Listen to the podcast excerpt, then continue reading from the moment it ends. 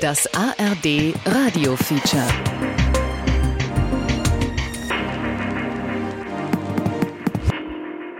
Im folgenden ARD Radio Feature geht es um Menschen, die Suizidgedanken äußern. Sollte das Thema Sie auch persönlich betreffen, können Sie sich deutschlandweit bei der Telefonseelsorge beraten lassen.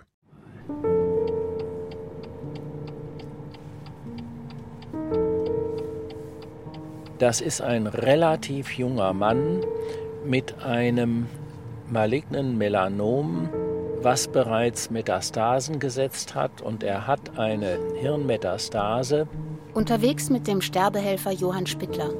Er hat sich äh, schon vor einiger Zeit überlegt, dass er den weiteren Krankheitsverlauf keinesfalls hinnehmen will, sondern dass er sein Leben zu einem Zeitpunkt beenden will, wo er das äh, selbst festlegen möchte. Spittler fährt mit dem Auto zu einem Klienten. Der kleine Ort, in dem der Mann lebt, ist mit öffentlichen Verkehrsmitteln schwer zu erreichen. Die erste Kontaktaufnahme war vor mehreren Monaten. Dann hat er den ersten äh, Mal ins Auge gefassten Termin noch aufgeschoben und jetzt hatte er noch mal geschrieben, also er möchte zumindest diese Voruntersuchung abschließen, damit er dann die Möglichkeit meiner Hilfe auf Abruf zur Verfügung hat.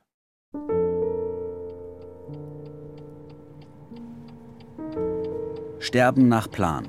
Doku über den assistierten Suizid von Martina Keller. Johann Spittler, Psychiater und bereits in Rente, befindet sich seit geraumer Zeit in einer Art verspäteter Rush-Hour seines Lebens. Von seinem Heimatort im Ruhrgebiet aus reist er nach Passau, Stuttgart, Köln, Cottbus, Leipzig. Zu seinem Termin heute nimmt er mich mit. Meist ist der Mann im Auftrag eines Vereins unterwegs. Manchmal auch direkt beauftragt von Menschen, die seinen Namen gegoogelt haben. Ihre Hoffnung ist, dass Spittler ihnen den Weg zum Suizid ebnen möge und vielleicht selbst dabei hilft. Dass der Mann so viel zu tun hat, liegt an einem Urteil des Bundesverfassungsgerichts. Es erklärte im Februar 2020 ein Gesetz für nichtig, das die geschäftsmäßige Förderung der Selbsttötung verbot. Das Gesetz sollte verhindern, dass Menschen Sterbehilfe als Geschäft betreiben. Dabei geht es überhaupt nicht vordringlich um die Frage, macht man damit Gewinn, sondern es geht um die Frage, betreibe ich das als Beschäftigung, weil ich damit weitergehende Interessen verbinde, beispielsweise die Durchsetzung von Selbstbestimmungsrechten, indem ich Sterbehilfe anbiete. Oliver Tollmein ist Fachanwalt für Medizinrecht in Hamburg. Bei mehreren Gesetzgebungsverfahren im Bundestag war er als Sachverständiger geladen. In dem Moment, wo ich das tue, gucke ich nicht in erster Linie auf die Person, die dort zu mir kommt, oder zumindest nicht ausschließlich, sondern ich habe die Interessen meines Geschäfts oder meiner Organisation im Blick. Und Organisationen, das wissen wir, die werden gerne größer, die gewinnen gerne an Einfluss, die haben eine Agenda, die sich entwickelt, die stärker und umfassender wird. So, das heißt, ich habe Motive, die mit dem einzelnen Menschen, der verzweifelt ist, der Rat sucht, nichts zu tun hat. Die Richter erklärten, dass grundsätzlich jeder Mensch ein Recht auf Suizidhilfe habe. Die Freiheit, sich zu töten und dafür die Hilfe von Dritten in Anspruch zu nehmen, sei verfassungsrechtlich geschützt. Und noch etwas. Anspruch auf Suizidassistenz haben nicht bloß todkranke Menschen, sondern alle, solange sie nur selbstbestimmt entscheiden. Es spielt also keine Rolle, ob man jung oder alt ist, gesund oder krank, oder ob man einfach nur das Leben satt hat. Das Bundesverfassungsgericht hat mit seiner Entscheidung das Selbstbestimmungsrecht auf einen sehr, sehr hohen Sockel gehoben, was gute Gründe hat. Es gibt aber auch andere Rechte mit Verfassungsrang, bei denen man sich fragen kann, wo die eigentlich in dieser Entscheidung bleiben. Das ist insbesondere das Recht auf Leben, ja, der Schutz des Lebens, der durch die Verfassung garantiert ist. Das ist möglicherweise auch die Menschenwürde und das ist auch der Gleichheitsgrundsatz. Guten Morgen. Guten Morgen. Grüß Sie. Sollen wir reinkommen? Gerne, klar. Ein schlanker Mann in Jeans und T-Shirt öffnet Johann Spittler die Tür. An seiner Seite eine junge Frau. Gut durchgekommen oder? Ja, Bisschen rücklich am Oberfläche. ein bisschen zu viel geredet und äh, ein bisschen. Die Eheleute bitten uns in die Wohnküche mit Blick auf den Waldrand. Ich habe frisch ein Kind gekriegt ne, und an sich war alles gut in unserem Leben. Ne, und dann kommt so eine Diagnose und dann fängt man an, sich mit dem Thema zu beschäftigen. Und für mich war am Anfang Krebs gleich tot. Das ist es ja letztendlich nicht. Aber trotz alledem war für mich das Thema Suizid dann auch immer, schwing irgendwie immer mit, egal bei welcher Untersuchung. Ne? Nach drei Monaten wieder zum CT, MRT, was kommt jetzt dabei rum? Lutz Große, der in Wirklichkeit anders heißt, erhielt die Diagnose Krebs Anfang Oktober 2019, nur wenige Wochen nach der Geburt seiner kleinen Tochter. Eine Geschwulst, die man an seinem rechten Ohr entfernt hatte, stellte sich als bösartig heraus. Eine Metastase eines Melanoms. Der Ursprungstumor wurde nie gefunden. Große musste ein zweites Mal unters Messer, diesmal dauerte der Eingriff elf Stunden lang. Die Chirurgen entfernten seine Ohrspeicheldrüse und Lymphknoten an der rechten Halsseite. Sechs Wochen Bestrahlung schlossen sich an. Danach eine medikamentöse Therapie, die ein Wiederauftreten des Krebses verhindern sollte. Und dann, im Mai 2021, neue Beschwerden. Kopfschmerzen, Schwindel. Mir war natürlich schon klar, dass ich irgendwas habe. Und nachdem denn die Neurologin mir das Ergebnis mitgeteilt hat, war dann für mich auch die Frage, ja, fährst du jetzt nach Hause oder fällst du von der Brücke? Ne, weil wenn jemand einem sagt, du hast eine Metastase im Kopf, das ist letztendlich die Schallzentrale. Das kann man nicht so leicht ersetzen. Ja. Lutz Große hat nicht nur eine kleine Familie, sondern auch einen Beruf, der ihm Spaß macht. Ohne seine Krankheit, sagt er, gäbe es für ihn keinen Grund, über Selbsttötung nachzudenken. Nach der neuen Diagnose im Juni 2021 allerdings war er so verzweifelt, dass die Neurologin, die ihm die schlechte Nachricht überbrachte, fürchtete, er könne sich unmittelbar etwas antun. Es gelang ihr, Große davon zu überzeugen, mit einer Palliativmedizinerin zu sprechen. Da hat er erst erfahren, dass es seit 2020 diese Möglichkeit des begleiteten Suizids gibt.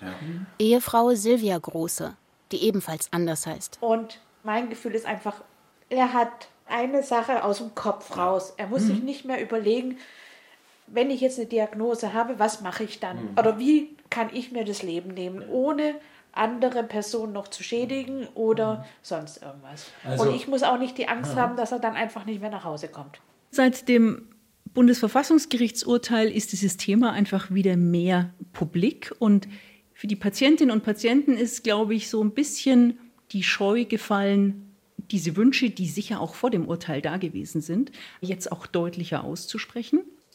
Claudia Bausewein ist Präsidentin der Deutschen Gesellschaft für Palliativmedizin. Das ist natürlich auch sehr stark in den Medien und Menschen haben das Gefühl, oh, das ist jetzt möglich, wo kann ich es denn bekommen? Jetzt mal sehr vereinfacht ausgedrückt. Und es ist sozusagen ein Stück weit mehr an die Oberfläche gekommen. Das ist erstmal ja sehr gut, weil es steht ja eine Not dahinter aus meiner Sicht. Und diese Not ist es wichtig zu begegnen. Die Frage ist nur, was ist dann die entsprechende Antwort darauf? Er wollte eigentlich auch gar nicht mit dem Arzt sprechen oder irgendwas, sondern dann war nur noch dieses Thema präsent. Für mich war das aber auch ein Punkt, wo ich sage, Stecker raus und fertig. So, und dann brauche ich mich nicht mit irgendwas beschäftigen. Ich muss nicht mich operieren lassen, muss mich nicht bestrahlen lassen und so. Ich muss mich nicht mit Ärzten unterhalten. Bin jetzt halt weg, das Kind ist zwei, das wird auch ohne mich groß werden und dann ist gut. Also das war viel, viel einfacher, als zu sagen, komm, ich gehe zu dem Chirurgen, ich gehe jetzt noch zu dem und mache jetzt noch das und das und das. Also das, wenn ich weg bin, bin ich weg und bin keine Belastung für meine Familie. Suizidwünsche sind komplex und in der Regel ambivalent. Claudia Bausewein, Direktorin der Palliativklinik am Universitätsklinikum München, ist es wichtig, genau hinzuschauen, warum ein Mensch sterben will. Und ihn zu begleiten, oft über längere Zeit, im Team. Für sie persönlich ist Suizidassistenz die absolut letzte Option. Auch der Deutsche Ärztetag sieht darin keine genuin ärztliche Aufgabe. Es geht ja nicht darum, dass Suizide nicht erlaubt sein sollen oder dass wir da keine Assistenz anbieten oder nicht wir, aber die grundsätzlich nicht angeboten wird, sondern darauf hinzuarbeiten, dass die Menschen nicht aus Gründen, die eigentlich behebbar sind, einen Suizidwunsch aussprechen, beziehungsweise so fokussiert nur in die eine Richtung sind, dass sie gar nicht sehen, es gibt ein Spektrum und dann kann ich mich entscheiden. Ich nehme da einfach zur Kenntnis, was mir gesagt wird. Johann Spittler, selbst Jahrgang 1942, sieht seine Klientinnen und Klienten in der Regel ein einziges Mal, bevor er in einem Dokument womöglich Freiverantwortlichkeit feststellt. Kommt es zu einem zweiten Termin, reist er bereits für die Suizidassistenz an. Die Freiverantwortlichkeit prüft der Psychiater auch zu seiner eigenen juristischen Absicherung. Ja, Laut den Verfassungsrichtern soll der Beschluss zum Suizid auf einem freien Willen beruhen. Das klingt eindeutig, ist es aber nicht. Denn wann ist ein Wille wirklich frei? Und was heißt es, wenn ein Suizidbeschluss von einer gewissen Dauerhaftigkeit und inneren Festigkeit getragen sein soll, wie es das Urteil verlangt? Reichen drei Tage? Drei Wochen? Drei Monate? Im Fall von Lutz Große scheint Spittler die Sache klar. Die Gedanken an den Suizid begleiten den jungen Mann seit seiner Krebsdiagnose. Noch allerdings schiebt er die Entscheidung auch immer wieder beiseite, noch kämpft er um sein Leben. Der Neurochirurg machte ihm Mut. Der Professor hat gesagt, das ist an der Stelle, da schneide ich hier kurz auf, da klappe ich die Hirnhaut weg, dann nehme ich den Tumor raus, dann mache ich wieder zu und dann gehe ich Mittagessen. Das mache ich jeden Tag. Stellen Sie sich nicht so an. Also, der war einfach sehr direkt und auch für mich kam er einfach so kompetent rüber, dass ich ja komm, mach fertig. Am 17. Juni 2021 ließ Große seine Hirnmetastase operieren. Der Eingriff glückte.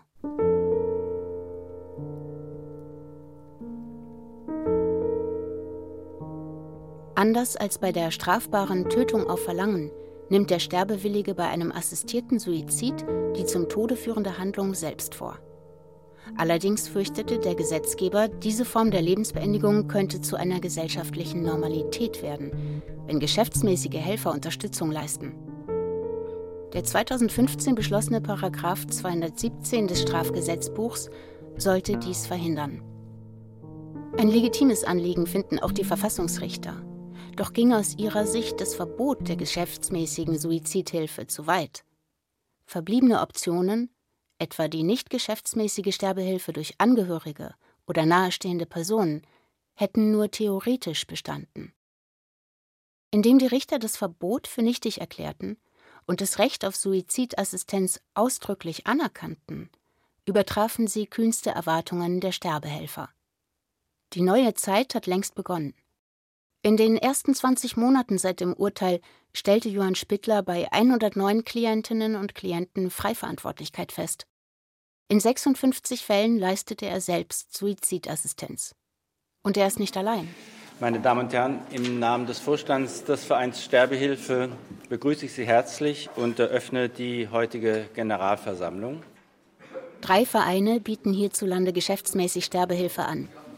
Die Deutsche Gesellschaft für Humanes Sterben DGHS vermittelte in den ersten 20 Monaten seit dem Urteil etwa 120 Mitgliedern Suizidassistenz.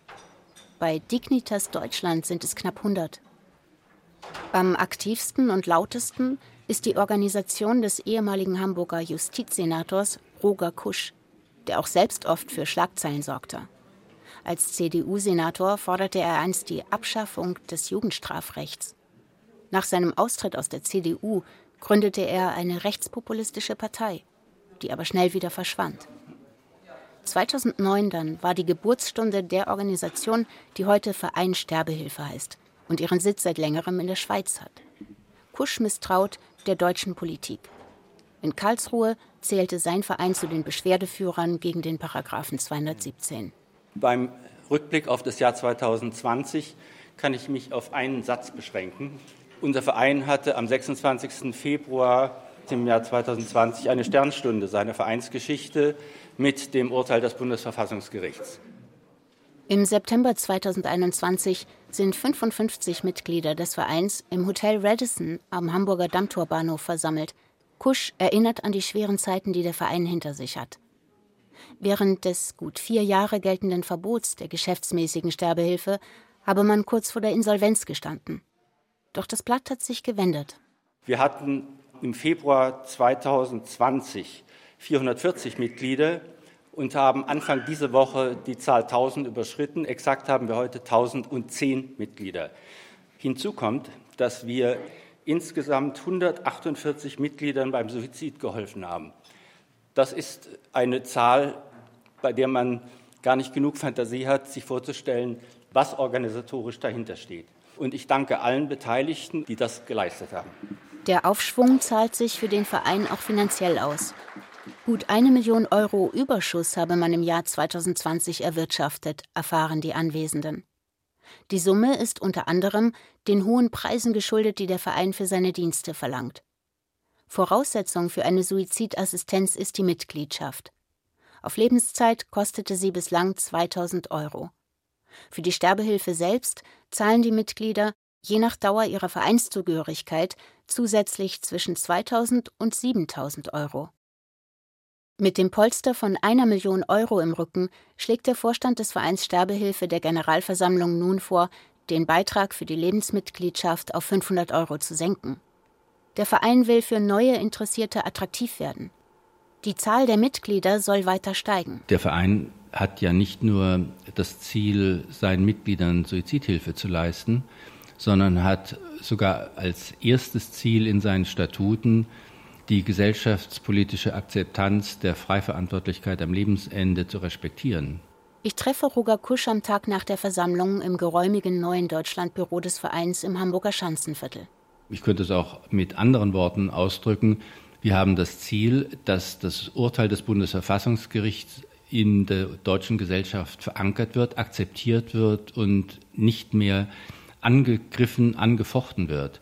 Und je mehr Mitglieder wir haben, desto mehr findet ein Verein in der deutschen Gesellschaft Gehör. Eine große und zudem wachsende Zielgruppe sind die mehr als vier Millionen Pflegebedürftigen in Deutschland. Ein Fünftel davon lebt in Heimen. Sterbehelfer sind dort in der Regel nicht gern gesehen. In der Vergangenheit konnten Träger und Einrichtungen ihnen mit Verweis auf das Hausrecht den Zutritt verweigern. Bis zum Verbot 2015 leisteten Kusch und seine Helfer ihre Dienste in Heimen deshalb diskret denn viele Träger von Heimen sind nicht glücklich mit der Rolle als Gastgeber einer Selbsttötung. Jetzt sieht Kusch keinen Grund mehr für Zurückhaltung. Das Grundrecht auf Suizid ist im Alltag deutscher Altenheime angekommen, teilt der Verein Sterbehilfe im August 2021 den Medien mit.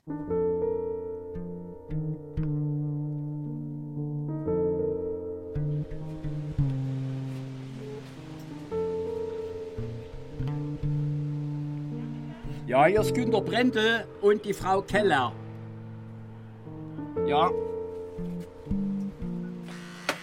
Nicht in allen Heimen läuft es so glatt. Günter Brendel, selbst betagt, Jahrgang 1943, hat mir erlaubt, ihn zu begleiten. Er besucht seine 108-jährige Cousine Ilse K. im Palais Balzac in Leipzig. Ich spruche immer an, auch wenn sie es nicht hört.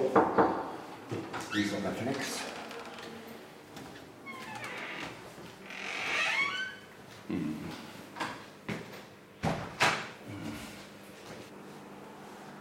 Ilse. Guten Tag, Ilse. Der Günther ist da. Eine Frau mit zarten Gesichtszügen liegt in einem Pflegebett. Um den Hals trägt sie ein rotes Tüchlein. Die mageren Arme, aus denen die Adern hervortreten, liegen auf der Bettdecke. Ilse K., deren Nachname nicht genannt werden soll, lebte noch bis Anfang 2021 im betreuten Wohnen. Nach einem Sturz musste sie ins Heim, wo sie nie sein wollte. Mittlerweile ist sie sehr geschwächt. Ich höre, ich höre Stimmen. Ja. Ich verstehe Sie hört Stimmen, aber versteht versteht es aber nicht. ja. Hm. Nee. Die alte Frau sieht auch fast nichts mehr. Doch Günter Brendel ist vorbereitet. Er hat DIN A4-Blätter und einen dicken Filzstift mitgebracht und schreibt auf, was er seiner Cousine sagen möchte. Eine Frau Keller aus Hamburg sei an diesem Tag anwesend für eine Reportage über kranke Menschen. Er hält ihr das Blatt nah vors Gesicht, packt dann ein Gläschen mit klein geschnittenen Erdbeeren aus. Erdbeeren gut, ja? Gut. Einmal Zeit. Hm. Noch eine, sagt die alte Frau, und Brendel ist glücklich, dass er ihr etwas Gutes tun kann. In den letzten zwei Jahren ist es immer schlimmer geworden. Am Anfang konnte es noch so gehen, dann hat sie einen Rollator genommen, dann hat sie Schmerzen bekommen und ach, fragt sie mich, Mensch, Schlaftabletten, das wäre jetzt, also sie wollte ja sterben, aber sie konnte auch nicht schlucken. Ich weiß nicht, ob man die Schlaftabletten pulverisiert hätten müssen und es geht nicht immer so glatt auch. Die Frau nimmt jetzt die Hände ihres Cousins und er beginnt sie zu streicheln. Hände, Unterarme, auch vorsichtig das Gesicht. Und das ist, äh, kann manchmal wichtiger sein, wie viele Worte, weil das jetzt mit den Worten so, so schwierig ist. Ja, das muss ich auch erst alles lernen. Brendel tut, was er kann. Aber er hat eine pflegebedürftige Frau zu Hause. Und die Klagen seiner Cousine belasten ihn sehr. Immer wieder habe sie gesagt, sie wolle sterben. Als Brendel im Dezember 2020 in einem Zeitungsartikel von einem Suizidhelfer liest, der bundesweit tätig ist, fasst er einen Entschluss. Da habe ich gesagt, das ist es, das, was Ilse braucht.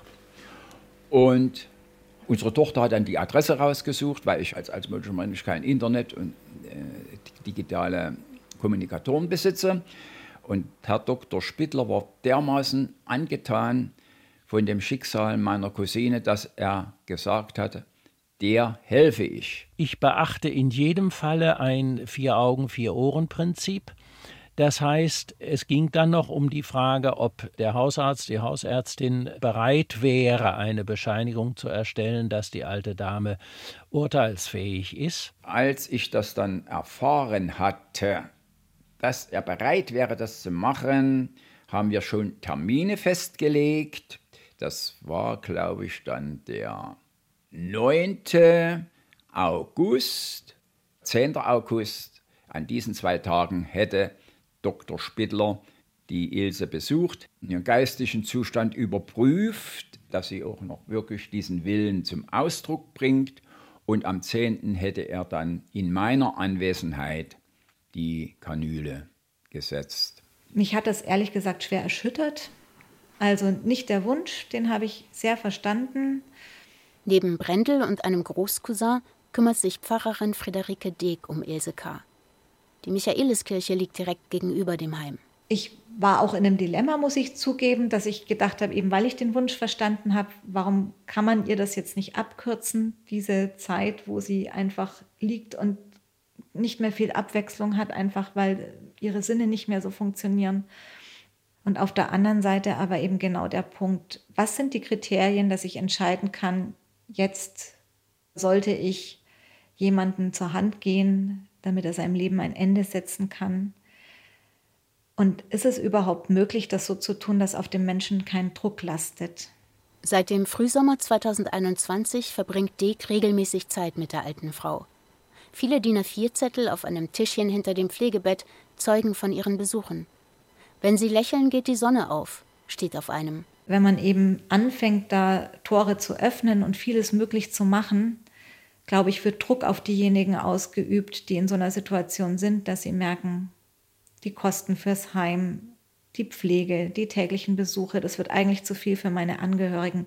Eigentlich muss ich jetzt diesen Schritt gehen, um die zu entlasten. Ein Dilemma, findet Friederike Deeg. Eine einfache Lösung weiß sie nicht.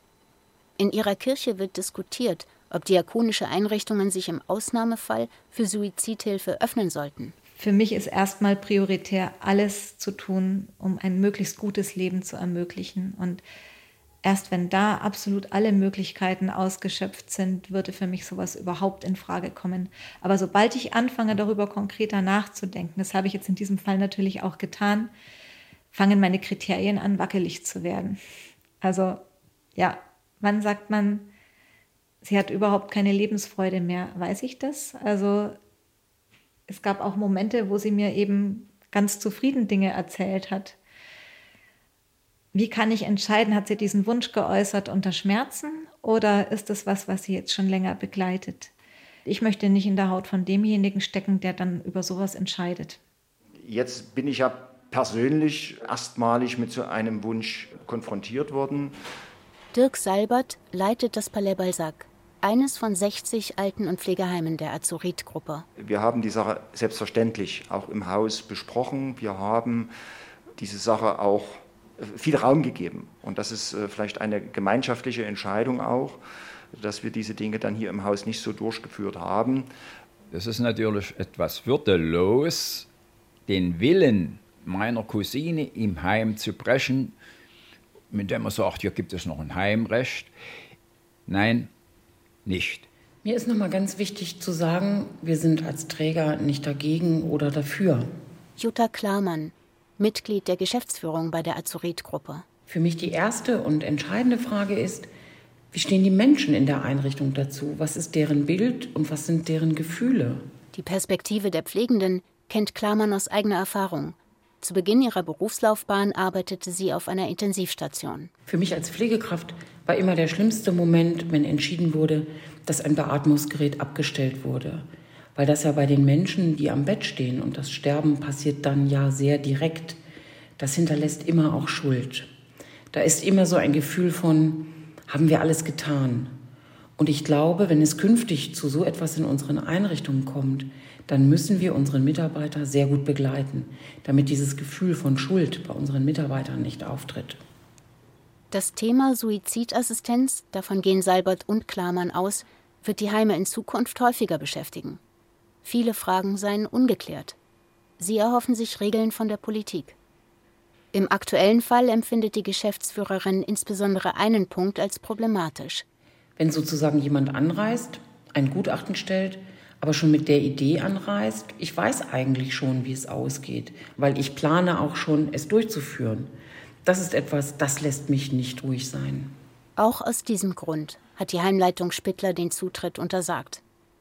Bei meinem Besuch im Heim ist es gut sechs Wochen her. Er hatte mich noch einmal angerufen, Dr. Spittler, und er sagte, können Sie dann mir noch mal mitteilen, ob sie noch fähig ist, ihren eigenen Willen zu bestätigen. Und ich sage, ich bemühe mich. Mal sehen, wie wir heute das Thema rankriegen. Johann Spittler hat den Gedanken an die Suizidassistenz noch nicht aufgegeben. Allerdings hat sich der Zustand von Ilse K. seit dem ursprünglich geplanten Besuch des Sterbehelfers Anfang August 2021 weiter verschlechtert. Wieder stellt sich die Frage, ob sie noch frei entscheiden kann. Und da sagte die Frau Keller, ist zwar keine Psychologin, aber die kann es sicherlich dann auch bestätigen. Das wäre ja, falls noch mal eine Sterbehilfe gemacht werden kann, wichtig, dass sie noch sagen kann, ja, ich will. Aber ich bin wirklich keine Psychologin, ich bin Reporterin. Nee, ich nee, nee, er hat gesagt, die Frau Keller ist keine Psychologin und kann aber trotzdem das sicherlich sehr gut einschätzen. Keine Psychologin. Also man kann ja Journalistinnen viel zutrauen, aber ich habe da wirklich keine Kompetenz dafür. Das finde ich jetzt erstaunlich. Während meines Besuchs äußert Ilse K. keine Sterbewünsche. Seit einigen Wochen ist sie auf einer speziellen Wechseldruckmatratze gebettet, was ihr die Schmerzen nimmt oder sie zumindest lindert. Ende September 2021 informiert das Heim Günter Brendel, dass es mit seiner Cousine zu Ende gehe. Am 3. Oktober stirbt die alte Frau in Anwesenheit von Brendel, seiner Frau und seiner Tochter eines natürlichen Todes. Sie schläft friedlich ein.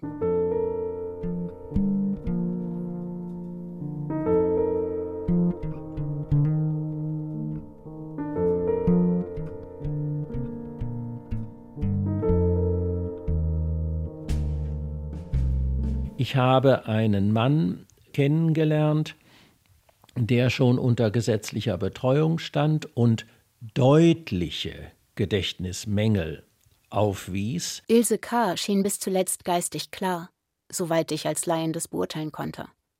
Wie steht es um die Sterbewünsche von Menschen, die kognitiv eingeschränkt sind? Er wollte unbedingt Schluss machen und ich habe damals gesagt, wegen der bereits deutlichen kognitiven Mängel ist die Freiverantwortlichkeit nicht mehr gegeben. Ich würde heute sagen, ich würde diesem Mann helfen wollen und würde das Risiko eines juristischen Verfahrens auf mich nehmen wollen, damit uns die Gerichte Leitlinien, Gesichtspunkte zur Verfügung stellen, wie wir in einem solchen Fall zu entscheiden haben. Rund 1,6 Millionen Menschen in Deutschland leben mit einer Demenz. Ihre Zahl nimmt weiter zu. In der Anfangsphase der Krankheit können die Betroffenen auch kompliziertere Zusammenhänge noch verstehen, sagt die Deutsche Alzheimer Gesellschaft. Sie hat gemerkt, dass das Laufen nicht funktioniert, dass der Kopf nicht mehr so klar bleibt, dass sie nicht weiß, welches Datum heute ist, dass sie die Uhrzeit nicht lesen kann. Und da hat sie gesagt, wenn ich nicht mehr selbstbestimmt leben kann und Hilfe benötige, dann möchte ich auch nicht mehr leben. Es ist ihr zu anstrengend, es ist ihr zu schwer und es wird auch nicht besser mit jedem Tag. Und deshalb hat sie gesagt, sie möchte gehen. Gisela Heinz, die in Wirklichkeit anders heißt, sucht am Rande der Generalversammlung des Vereins Sterbehilfe das Gespräch. Drei Wochen zuvor hat sie ihre Mutter mit Unterstützung des Vereins beim Suizid begleitet. Ich habe Urlaub genommen und habe gesagt, ich komme dann und wir machen uns eine schöne Woche, weil ich nicht wollte, dass das zwischen Tür und Angel passiert. Wir haben uns eine schöne Woche gemacht und dann haben wir gesagt,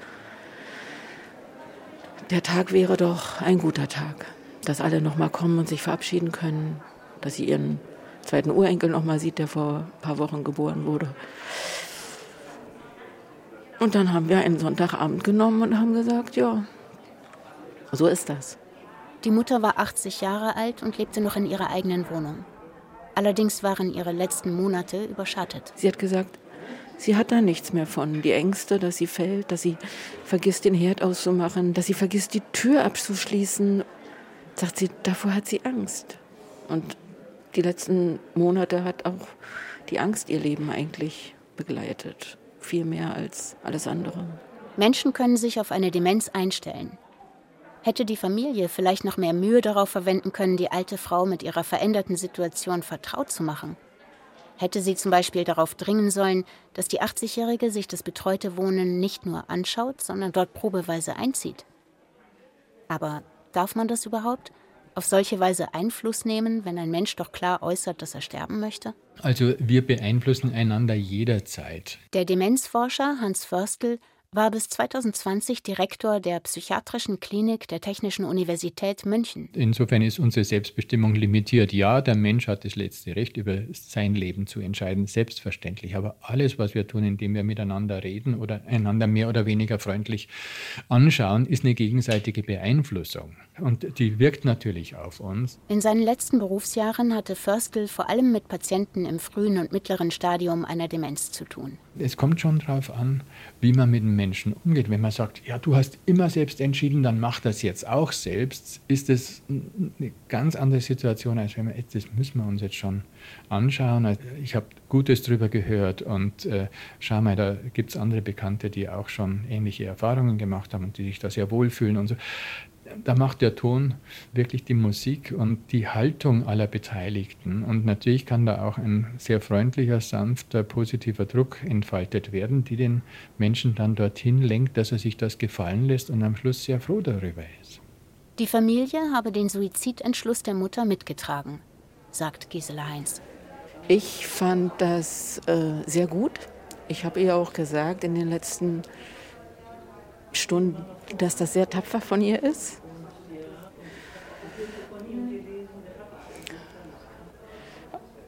Aber es ist halt auch trotzdem schmerzlich. Auch wenn es geplant ist und wenn, man alles weiß, ist sie nächsten, nächsten Tag eben nicht mehr da. Das habe ich vielleicht unterschätzt. Tja, es dauert halt noch ein bisschen.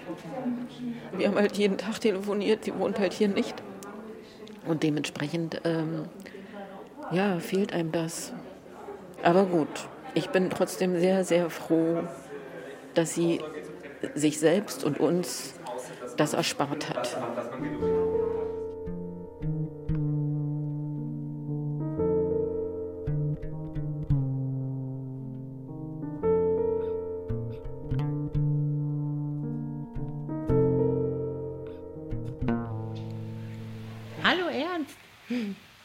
Sportskanone?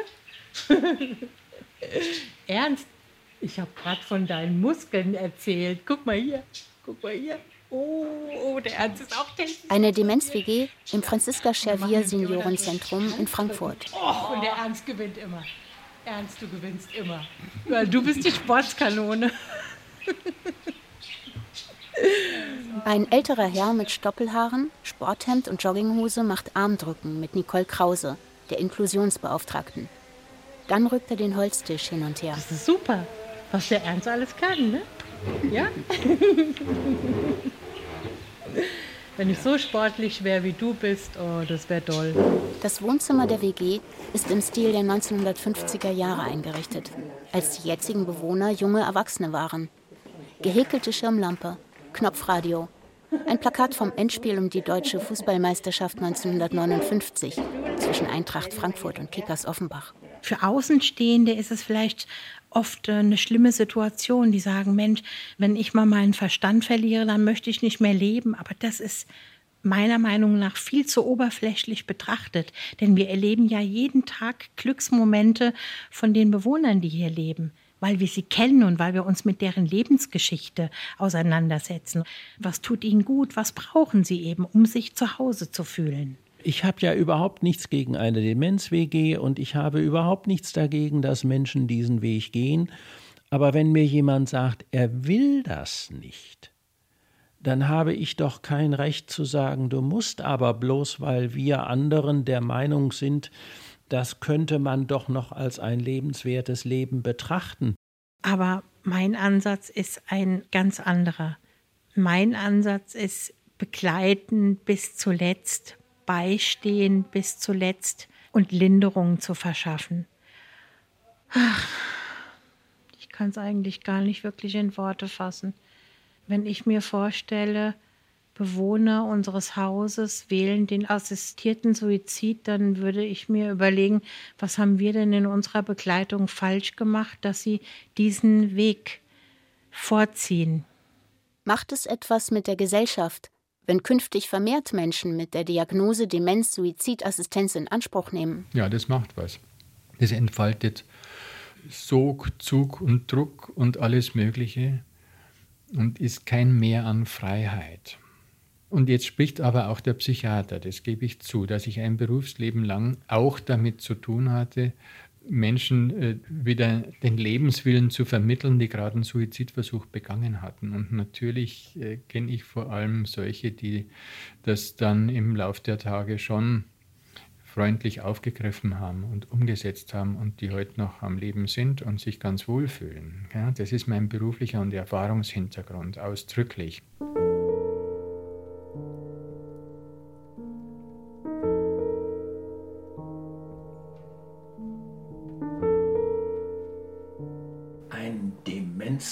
Demenzverlauf intensiv miterlebt? Nee.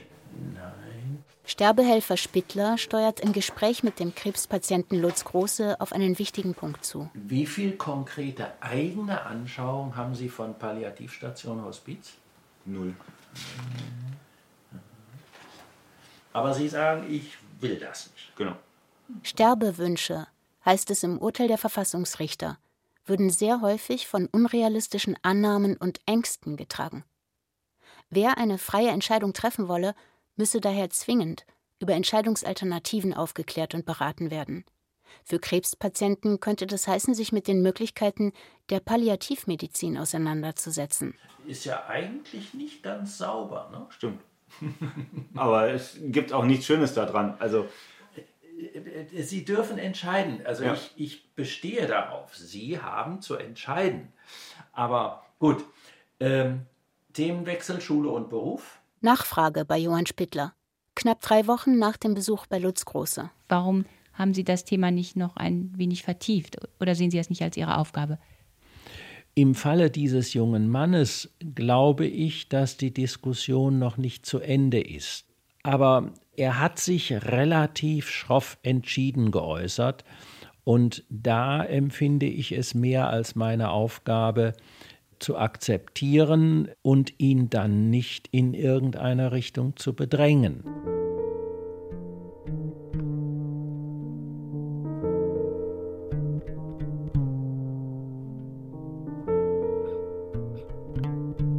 Braucht es einen Schutz vor gefährlichen Formen der Suizidbegleitung?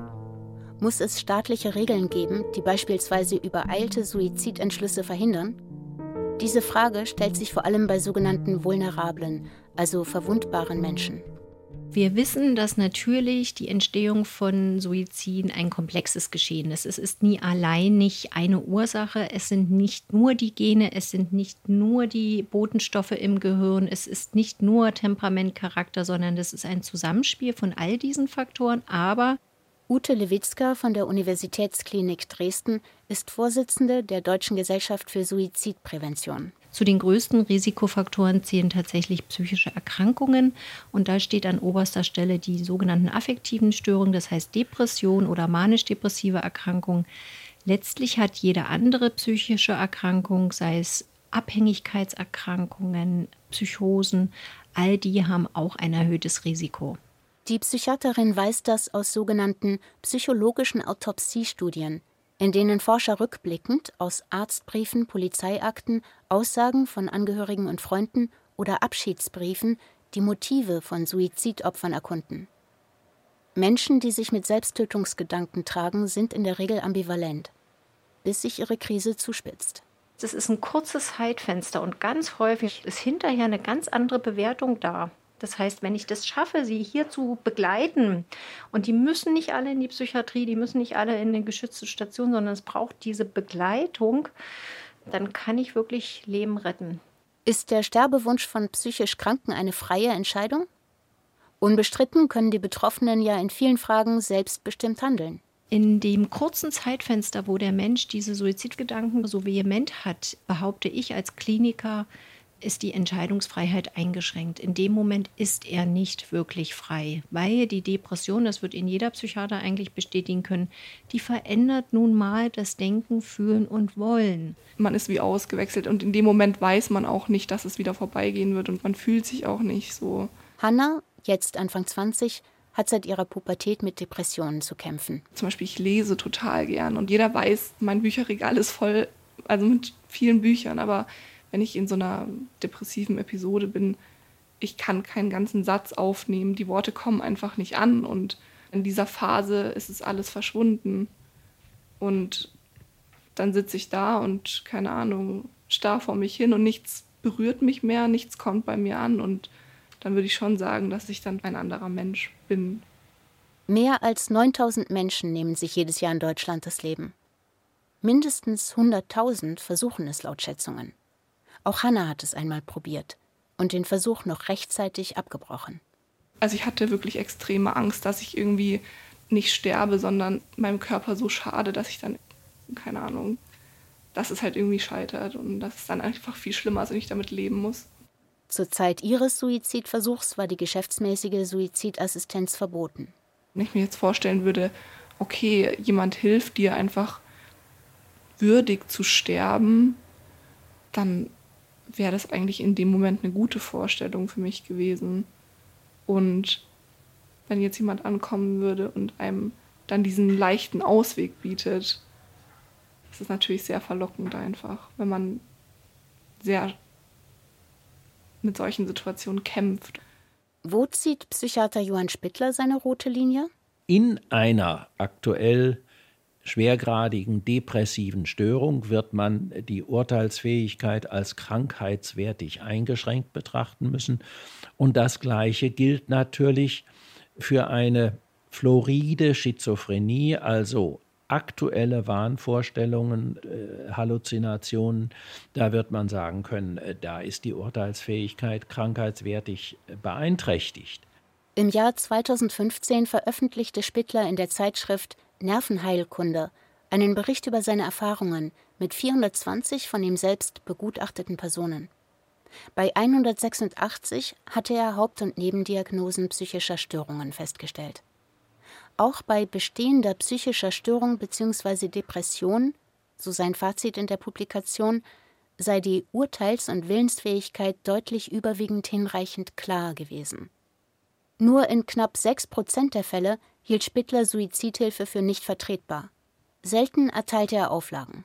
Für mich selbst auch etwas erstaunlich, habe ich nur relativ wenige Fälle gehabt, also Größenordnung zwischen 7 und 10 Prozent, bei denen ich entweder gesagt habe, es gibt doch vielleicht noch therapeutische Möglichkeiten, oder ich habe eine Wartezeitauflage ausgesprochen. Spittler handelt nach seinem eigenen Regelwerk oder dem der Sterbehilfevereine, für die er tätig ist.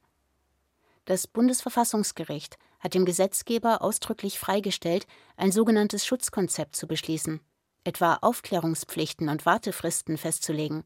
Die Bundestagsabgeordneten sehen tatsächlich Handlungsbedarf. Bereits im Frühjahr 2021 stellen sie erste Gesetzentwürfe zur Diskussion.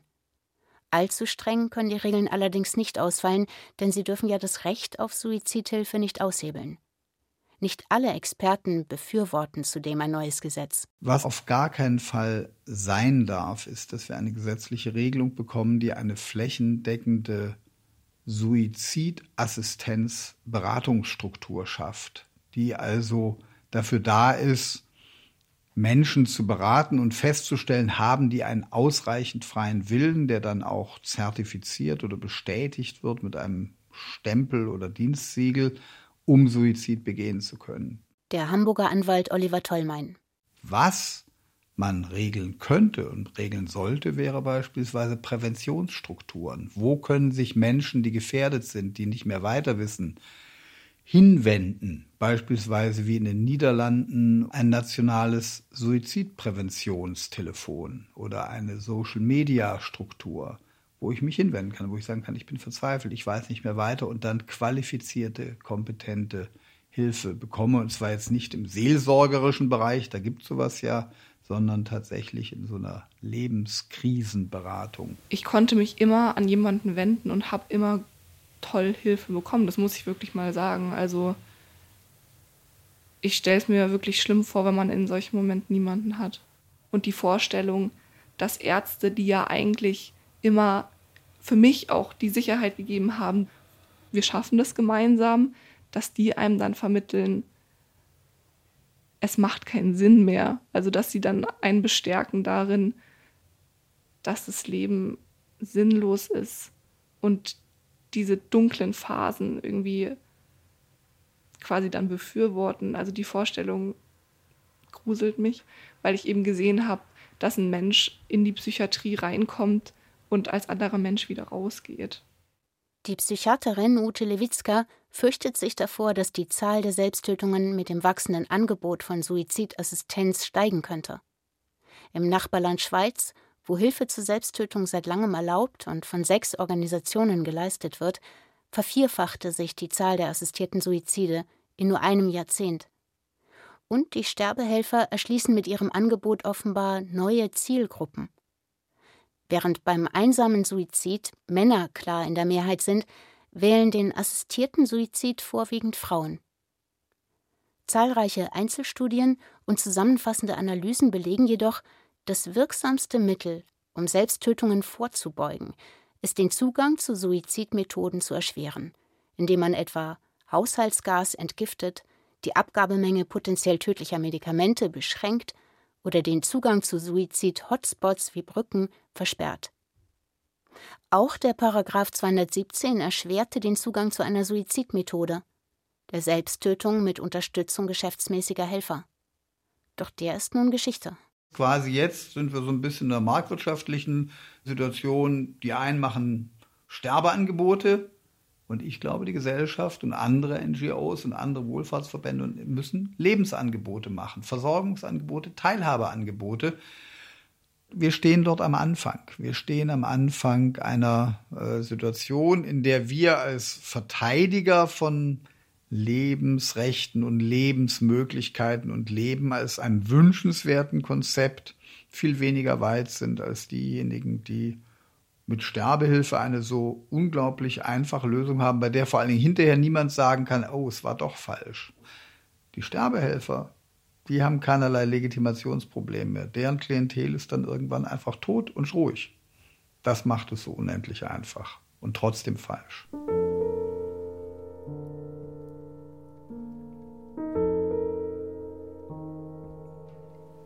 Für mich persönlich käme es nicht in Frage, aber ich kenne meinen Mann und ich weiß, dass er sie nicht überreden lässt, was anderes zu machen. Also wenn er diese Option hat und auch machen möchte, dann lässt er sich von niemandem überreden, das doch nicht zu tun.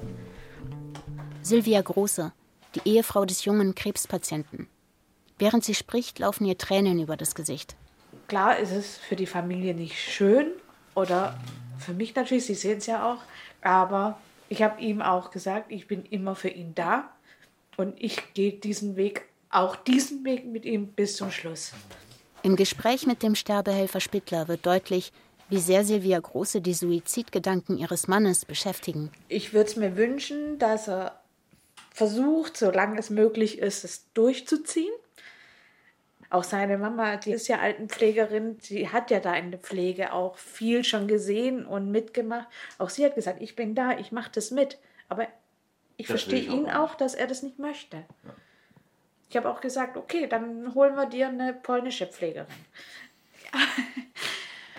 Einfach um ihm diesen, diesen Gedanken, dass wir uns um ihn kümmern, rein, rein körperlich gesehen. Ich würde schon den Gedanken nochmal betonen wollen. An diesem Punkt insistiert Johann Spittler, weil ihn die Frage auch selbst beschäftigt. äh, Also überlegen Sie sich, ob Sie sich Ihrer Familie wegnehmen dürfen. Aber da sind wir ja wieder bei dem Thema, ne, wer darf die, die Entscheidung treffen. Ne? Ja, das steht Ihnen zu, das ist klar. Aber äh, ich finde diesen Aspekt, äh, man nimmt sich in einer Situation seiner Familie weg, das finde ich schon auch ein Problem. Absolut. Aber den gleichen Punkt hat man, wenn man, wenn man wegrennt. Ne, Wenn man sagt, okay, ich, ich möchte mich dem ganzen Thema nicht stellen und ich setze mich jetzt in den nächsten Flieger auf den nächsten Kontinent und guck mal, was passiert. So, da bin ich, Ja, ja. bin ich genauso weg. Äh, Ja, gehört sich auch nicht. Ja. Nach gut zwei Stunden geht das Gespräch auf sein Ende zu. Kleine technische Frage noch. Sie sind Rechts-Linkshänder? Rechtshänder. Falls es zur Suizidassistenz kommt, wird Spittler einen Venenzugang legen. Der Klient muss dann selbst das Ventil am Infusionsschlauch öffnen. Und manuelle Geschicklichkeit ist. Äh, Hab ich auch. Ja. Gut. Ja, okay, ich bin fertig. Haben Sie noch Fragen?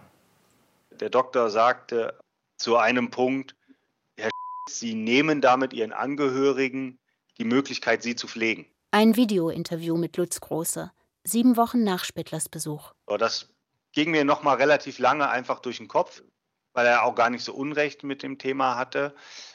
Ich dann aber für mich trotz alledem gesagt habe, ja, das stimmt, aber es ist immer noch meine Entscheidung.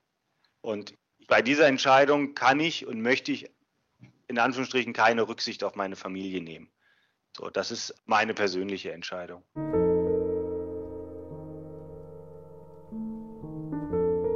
Vorerst hat Lutz Große eine neue Therapie begonnen. Sie soll seinem Immunsystem helfen, den Krebs zu bekämpfen.